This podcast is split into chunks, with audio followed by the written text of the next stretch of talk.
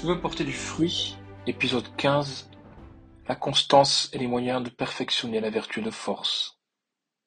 Nous avons vu qu'à la vertu de force se rattachent deux euh, vertus qui nous aident à faire les choses difficiles, à savoir la magnanimité et la magnificence, et deux autres qui nous aident à bien souffrir, la patience et euh, la euh, constance. Disons un petit mot sur cette dernière.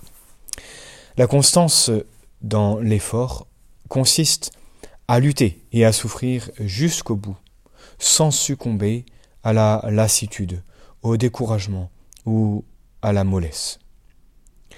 L'expérience montre en effet qu'après des efforts réitérés, on se fatigue de faire le bien. On s'ennuie d'avoir toujours à tendre sa volonté à recommencer.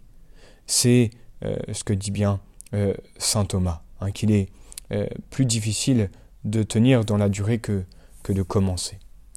Et cependant, la vertu n'est pas solide tant qu'elle n'a pas la sanction du temps, qu'elle n'est pas affermie par des habitudes profondément enracinées.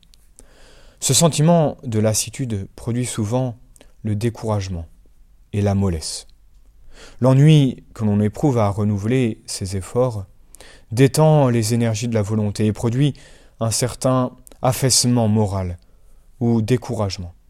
Alors, l'amour de la jouissance et le regret d'en être sevré reprennent le dessus et on se laisse aller au courant de ces mauvaises tendances. Pour réagir contre cette faiblesse, il faut tout d'abord se souvenir que la persévérance est un don de Dieu qui s'obtient, qui s'obtient pardon, par la prière. Nous devons donc le demander avec instance, en union avec celui qui a été constamment jusqu'à la mort, et par l'intercession de celle que nous appelons avec raison la Vierge fidèle, Virgo Fidelis. Il faut ensuite renouveler ses convictions sur la brièveté de la vie et la durée sans fin de la récompense qui couronnera nos efforts.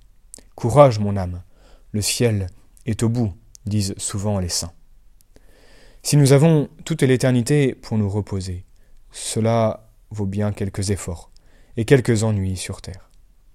Si malgré tout nous nous sentons faibles et vacillants, c'est le cas de demander avec instance la grâce de cette constance dont nous sentons si vivement le besoin. Enfin, on se remet courageusement à l'œuvre, avec une nouvelle ardeur, appuyée sur la grâce toute puissante de Dieu, et cela malgré le peu de succès apparent de nos essais, en nous rappelant que Dieu nous demande l'effort et non le succès. Toutefois, n'oublions pas que nous avons quelquefois besoin d'une certaine détente, de repos et de diversion. C'est la vertu de Trapelli. La constance n'exclut donc pas le repos légitime, le tout c'est de le prendre en conformité avec la volonté de Dieu et selon bien la sage euh, disposition euh, de Dieu. Alors voyons maintenant les moyens d'acquérir et de perfectionner la vertu de force.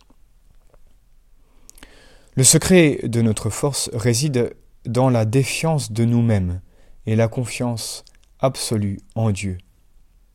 Incapable de rien faire de bon dans l'ordre surnaturel, sans le secours de la grâce, nous participons à la force même de Dieu et sommes invincibles si nous avons soin de nous appuyer sur Jésus.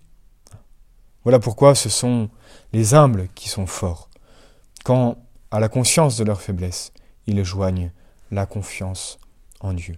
Je puis tout en celui qui me fortifie, dit Saint Paul. Ce sont donc ces deux sentiments qu'il faut cultiver dans les âmes. S'il s'agit des orgueilleux et des présomptueux, on insistera sur la défiance de soi si l'on a affaire à des timides et des pessimistes, on insistera sur la confiance en Dieu, en leur expliquant les consolantes euh, paroles euh, de, Saint Paul. Le bon Dieu a élu, a choisi ce qui est infirme dans le monde pour confondre les forts. Ce qui n'est rien, Dieu l'a choisi pour réduire au néant ce qui est.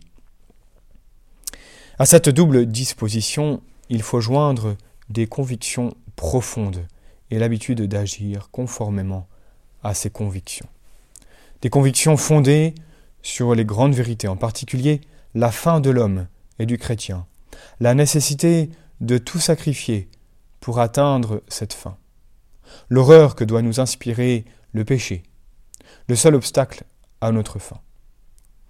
Il faut aussi voir la nécessité de soumettre notre volonté à celle de Dieu pour éviter le péché et atteindre notre fin. Ce sont en effet ces convictions qui sont les principes directeurs de notre conduite et les moteurs qui nous donnent l'élan nécessaire pour triompher des obstacles. Voilà pourquoi il importe de s'habituer à agir d'après ces convictions. On ne se laissera donc pas entraîner par l'inspiration du moment, par l'impulsion brusque de la passion, par la routine ou l'intérêt personnel. Mais avant d'agir, il faudra se dire qu'en est-il par rapport à mon éternité? Est-ce que cette action que je vais faire me rapproche de Dieu, de mon éternité bienheureuse? Si oui, eh bien je la fais. Si c'est non, je m'en abstiens. Ainsi, en ramenant tout à la fin dernière, on vit d'après ses convictions et nous devenons forts. Pour mieux surmonter les difficultés, il est bon de les prévoir, de les envisager en face et de s'armer de courage contre elles, mais sans les exagérer et en comptant sur le secours que Dieu ne manquera pas de nous donner en temps opportun. Une difficulté prévue est à moitié vaincue. Enfin, on oubliera qu'il n'est rien qui nous rende intrépides, comme euh, l'amour de Dieu. Si l'amour rend une mère courageuse et vaillante quand il s'agit de défendre ses enfants, que ne fera pas l'amour de Dieu quand il est profondément enraciné dans l'âme? N'est-ce pas lui qui a fait les martyrs, les vierges, les missionnaires, en fin de compte tous les saints? Quand Saint Paul raconte par quelle épreuve il a passé, quelle persécution, quelle souffrance il a enduré, on se demande ce qui soutenait son courage au milieu de tant d'adversités. Il nous le dit lui-même, c'est l'amour du Christ. L'amour du Christ nous, nous presse. Et voilà pourquoi il est sans inquiétude pour l'avenir, car qui donc peut le séparer de l'amour de Jésus? Et il énumère les différentes tribulations qu'il peut prévoir en ajoutant que ni la mort, ni la vie, ni les anges, ni les choses présentes, ni les choses à venir, ni les puissances, ni aucune créature ne pourra nous séparer de l'amour de Dieu en Jésus-Christ euh, notre Seigneur. Ce que Saint Paul disait, tout chrétien peut le dire, pourvu qu'il aime loyalement son Dieu et alors il participera à la force même de Dieu. Faisons souvent notre devise, souvent celle qu'était des, des Christéros, Jésus, soyez ma force. Et n'oublions pas que c'est en reconnaissant notre faiblesse, en connaissant aussi bien sûr ses talents, ses qualités données par Dieu, que par la force même de Dieu, de Dieu, nous pourrons les mettre en pratique, les développer, et alors euh, avancer euh, petit à petit, en s'appuyant sur la force de Dieu. Cette force divine, elle est surnaturelle. Nous devons sans cesse la demander. Dieu veut voir en nous ce grand désir, ce grand désir d'être plus fort, ce grand désir de s'appuyer aussi sur sa force à lui. C'est ce que nous disons souvent.